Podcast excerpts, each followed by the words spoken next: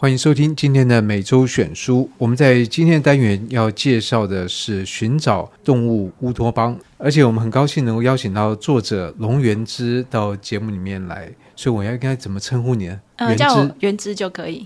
对，元是因缘的缘，那知就是知乎者也的之。等下先讲一下，你这个名字笔画从最多到最少，常常写起来就头重脚轻。今天呃，你是以一个作者的身份来介绍你写的这本书，那我想从。书名《动物乌托邦》，大家可以知道，第一个跟动物有关。乌托邦，嗯，有很多意义。不过呢，如果说这本书讲的是动物保护或动动物权利，我想大家就不会觉得有太大的转折。当然，在现在，我觉得我们在生活里面常常会听到保护动物啊，或这样的这个议题。所以这本书，你的基本的想法是什么？你为什么要写这本书呢？呃，是这样子的，就是我大概过去十多年来一直在世界各地从事动物保护的工作。那很多人可能会以为动物保护的工作就是宣传。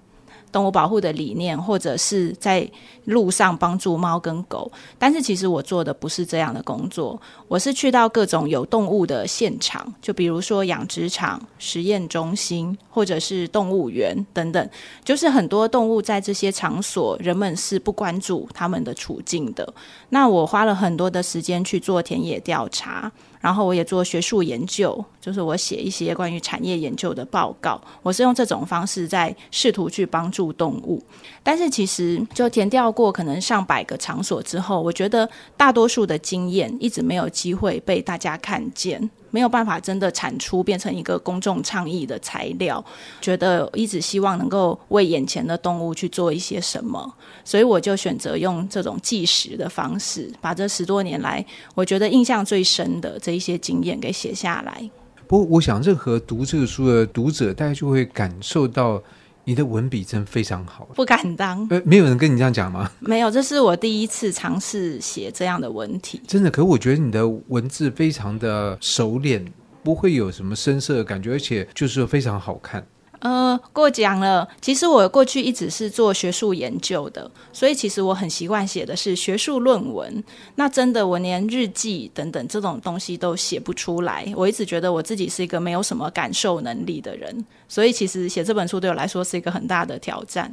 对，因为我们讲到动物保护这样的或动物权利这样的议题，通常我想。会写这样的书一定是专家学者，那他很可能是理工男或理工女。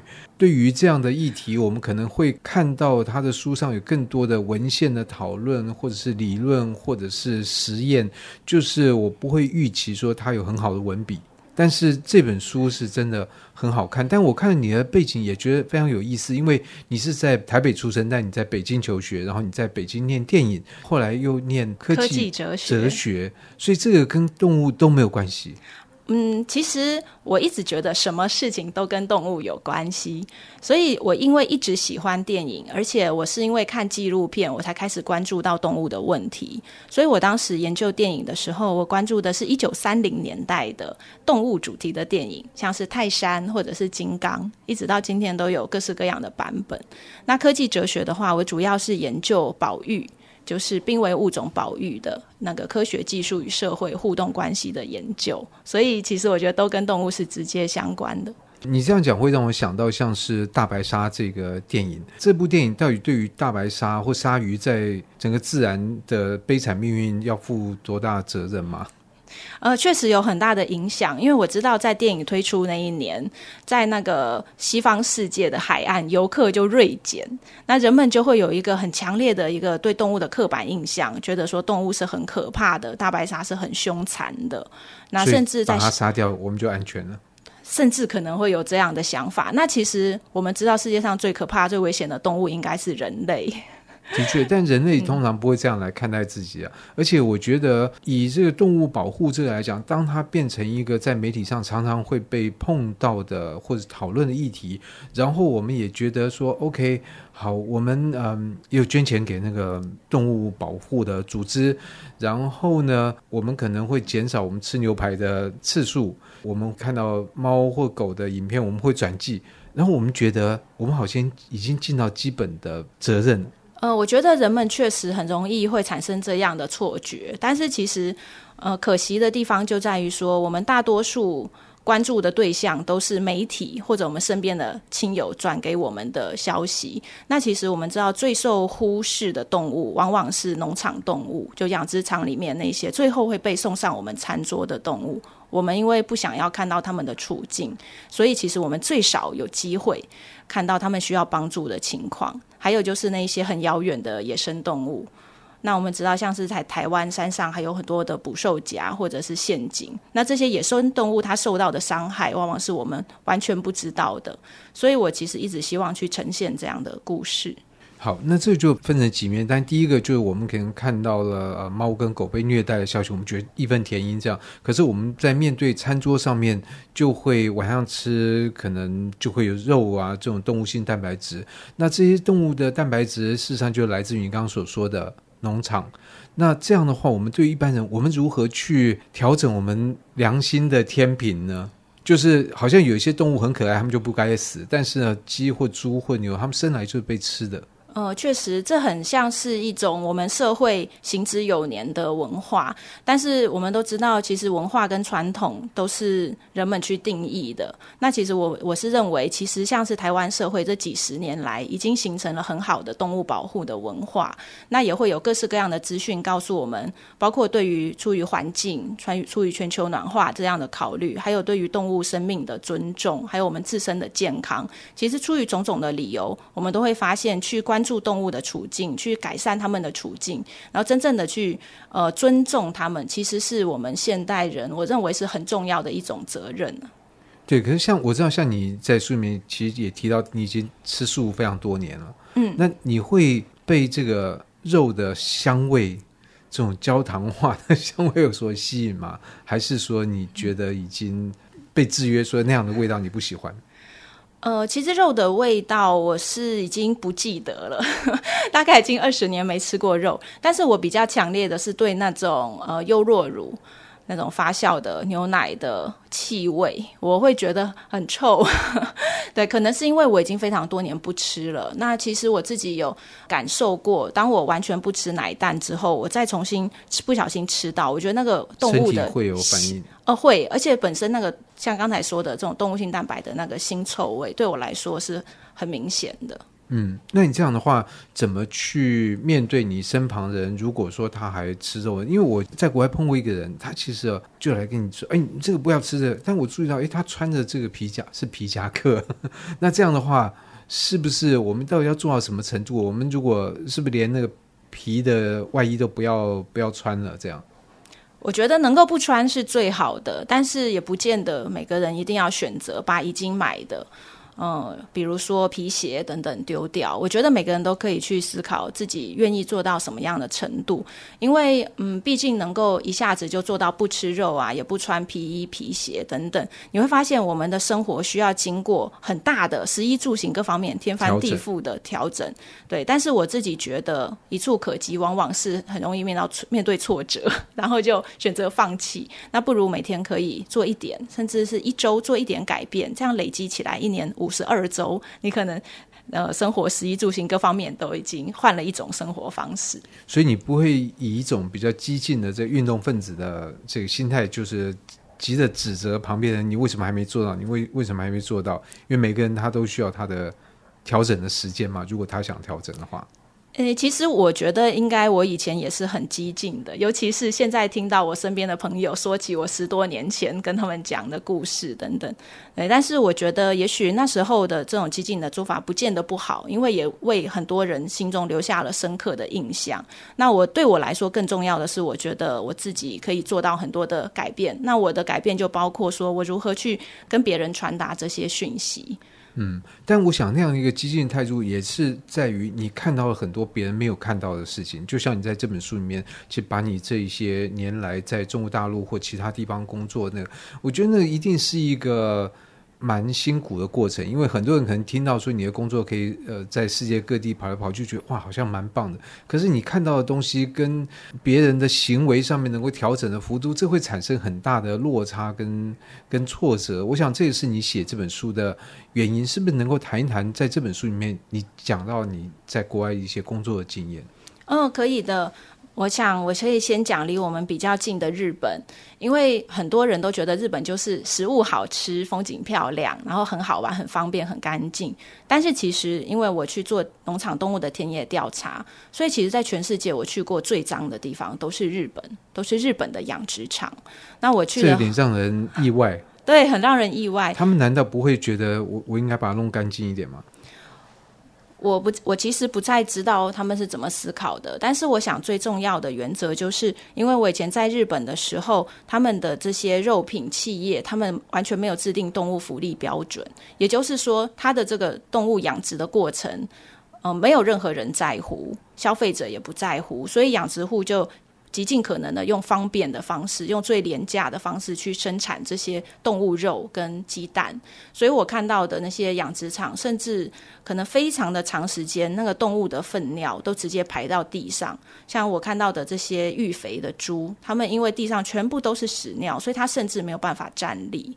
那这一些鸽子笼里面的那些蛋鸡，它们要三四只母鸡，有挤在一个 A4 的纸。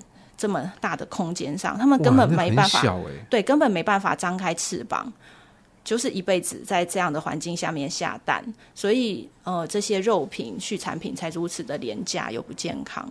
可是像这样的一个状况，其实，在世界上，比如说在九零年代，我有一个朋友，事实上他就是念动物福利，他的呃博士论文题目就是写鸡的运动的空间。也就是说，这样的一个事情，可能在三四十年就存在，而这股风潮没有吹到日本吗？哎，很遗憾的，就是日本虽然被认为是已开发国家，是先进国家，但是人们对于动物处境的意识真的非常非常的低，所以我以前在日本做实习的时候，其实我们每个礼拜都要到街上做那个三明治人，就是我们身体前面放一个看板，然后身那个背上也背一个看板，然后上面都是很大张的照片，告诉别人说，在日本的蛋鸡、日本的猪是在这样子的情况下生活的哦。那你还要去消费这样子的畜产品吗？其实他们一直在用这样非常的手工这样子街推的方式在做宣传，但是其实。其实社会上对这个议题的认知程度还是很有限。我有点好奇，你当时在这样做的时候，你迎面而来所看到的人，他们的反应是什么？是漠然吗？或者说很惊讶？哇，怎么有这种事情？或者觉得你你这个人有点怪怪的？还是 我不知道你你看到什么样的反应？嗯，因为我当时每周都会在日本的八公口，就是涩谷那边的八公口。那我发现一年多下来，真的会跟我们攀谈的日本人，大概一直。一只手就可以数得出来，大概不到五个人。大部分的行人都是很漠然的，但是很偶尔会有观光客或者很少很少，比如说学生会停下来看一下。这时候我们就会把传单就有更完整的资讯给他们。但是呢，因为我们每个月也会去日本最大的猪肉公司的总部前面做陈抗，那那个时候就会有一些人他很反感我们的行为，就会。对我们大叫那个“豚肉おいしい”，就是猪肉好好吃等等。那其实我们也会有一些游行，那游行的时候也会有一些反对动物权利的人，比如说他会穿那个五花肉的装扮，然后手上会拿着炸鸡，在那边喊那个炸鸡炸鸡，然后吃给我们看。所以确实是有这样子的不同意见上面的一些冲突。嗯，可是我觉得在一般印象里面可能会想到，比如说日本的和牛，你会。 看到那种新闻说啊，这个牛是听音乐的啊，还有按摩啊，会觉得哇，好像这个他们非常注重这一块。但听你这样讲，普遍来讲不是如此。呃，确实不是这样。真的蛮有点让我们意意外的。不过，另外就讲到像中国，因为你在中国也生活相当长的一段时间，但我们知道中国幅员很大，它社会也非常的复杂，所以很难一概而而论他们是什么样的状态。但是我不知道像动物福利或者说权利，在这个议题在中国大陆他们如何看待呢？呃，我想可能大多数的人就跟日本的情况很像，就是都没有听过，或者听过动物保护都会认为是保护猫狗，然后听到保育就会觉得是保育这些珍稀物种。但是其实我认为中国大陆的那个，比如说植物基饮食，就是以植物为主的这种饮食方式，其实可能比台湾还要更进步一点。就比如说呃，植物性的。那个奶，植物奶，然后在连锁的咖啡厅可能都有，或者植物肉，在各地都可以购买到很多种不同的厂牌。会比较是在都会里面。呃，其实也不一定哎。比方说，我知道像中国的那个 KFC，对，他们也是更早就是试推出呃植物肉的汉堡等等。对，所以呃，我觉得虽然有这样的一些产品，但也是不代表说当地人的动物福利或者动物权利意识有更高。因为在法律缺位的情况下，我觉得动物是更得不到保护的。嗯，那所以像你在中国大陆这个在北京呃受硕士跟博士的这个训练，所以在这方面这个阶段所给你的学术的训练，它如何对你在做这个工作方面提供了很好的，等于说你是 well equipped，你是装备的非常好的。嗯、我想，因为我自己是哲学出身的背景，所以我对于一些概念跟推理这一方面会比较敏锐。那其实我在写自己这一本书的时候，虽然我写的是很多自己的经历跟感受，但是我就会特别去小心，我有没有夸大的问题，我有没有建立一些错误的因果连结。在于我觉得我在书写方面我是比较谨慎的。那另一方面就是我很重视眼见为凭。这一件事情，所以说我写到的这一些呃问题，要不是他有一个文献根据的资料，要不就是我真的去到过现场，然后进行过现场的采访，不然我不会把它写下来。所以在这本书里面，我们所读到的内容，可以说都是经过你这样的标准来去筛选过的。呃，是的。可这样会不会比较辛苦？因为我们知道在，在特别在很多运动上面，你就觉得面对大众，你需要。夸大或甚至某种程度的扭曲，但你在这个过程里面，有时候你就忘了，会忽略掉那个那个标准到底在哪里。你觉得已经这扭曲应该还好，但其实别人一看，你已经非常非常歪了。可是这个有时候是有它的必要的。那你怎么面对这种状况？哇，我觉得我没有办法很好的处理这个问题，所以其实我现在不太做倡议方面的工作，因为我知道那背后都有一个好大的故事，然后可能遇到情况是很复杂，没办法用三言两语来交代，所以我就写了一本书这样子。嗯，所以大家要比较仔细的。或者说认真的来看，不过讲到书也会让我想到，像比较早年台湾也引进了彼得辛格写的《解救动物》，对，动物解放，对，救动物解放，对，那个的出版可能已经距今有二十年了，所以你怎么看待那本书？嗯，我觉得那一本书应该是。对台湾或者对华人世界影响最重要的一本关于动物保护的著作，当然他可能用的词不是动物保护，是动物解放，但是他最重要的是，他是一个非常有行动性，然后坚持真理跟希望世界能够变得更好这样的一个哲学家。他基于很多的资料跟田野调查而写出来的一个著作。那他在这本著作中，他也关注到像是农场。呃，展演还有野生动物、实验动物跟同伴动物，但是他最关注的其实就是刚才说到的实验室里的实验动物，还有农场动物，因为这两个领域的动物，他们的牺牲数量跟他们所遭遇的处境，对，往往是人们最不知道，然后最需要被改变的。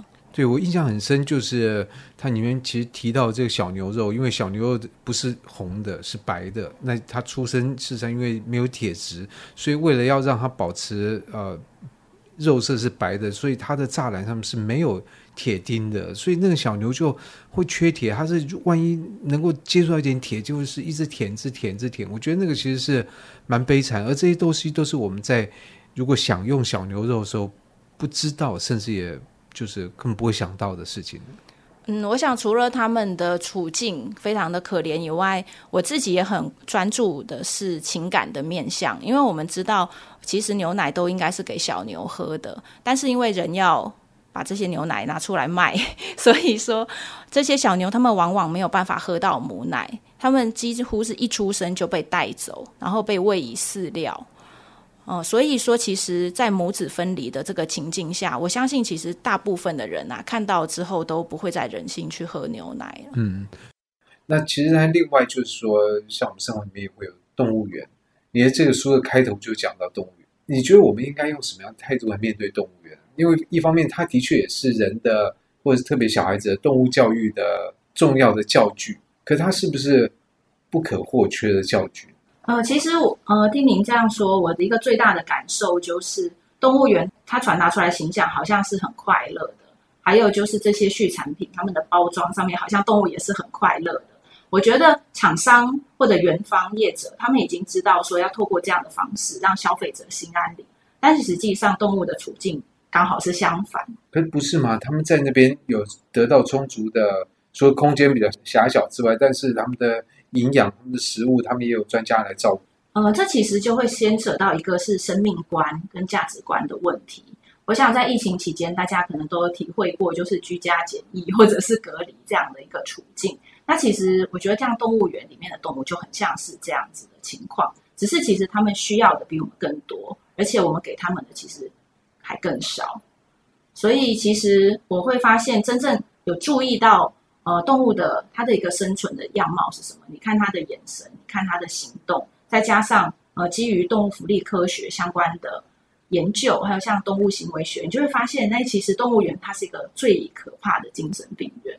它其实就是以教育或者以保育之名，展示给我们一个我们如何去囚禁跟伤害一个动物，然后美其名还对它是好的这样子的一个场所。那其实这种伤害不只是对动物，也是对这些小孩，也是对这些所谓接受动物保护教育的小孩，跟对每一个我们关心动物处境想要。把世界打造成一个理想社会的。嗯，不过这样听起来，我觉得动物这个议题真的会让人发疯，你不觉得吗？就你很容易会处在一个，要不然是非常激烈，要不然你就是精神分裂，然后你可以如何在这个激动跟让自己平静中间找到一个平衡点？我不知道元之你是怎么做到的？哎，我自己觉得哲学对我的帮助特别大。那其实不是只有动物这个议题。如果我们关心社会上，不管是女性还是各种权权利或者是环境问题，其实可能仔细想进去都是这个细思极恐。那我一直觉得动物议题对我来说是我关怀社会的一个切入点。所以我想，动物议题当然它也可以对于每个读者来讲，事实上，当我们检视这个议题的时候，我觉得它会对我们的人生的其他的面向也会产生应该是正面的影响。嗯，是的，尤其是我相信很多人都会有跟动物直接相处跟接触的机会，比如说养猫啊、养狗啊等等。那我自己其实也是这样。那我觉得我会关心动物，还有我会关心人和其他动物议题，其实是因为我感受到了动物身上它带给我们的这种善良、正能量、这种温暖。也希望读者从这本《寻找动物乌托邦》里面能够找到更多的正能量。那也谢谢源之今天的介绍。好的，谢谢主持人。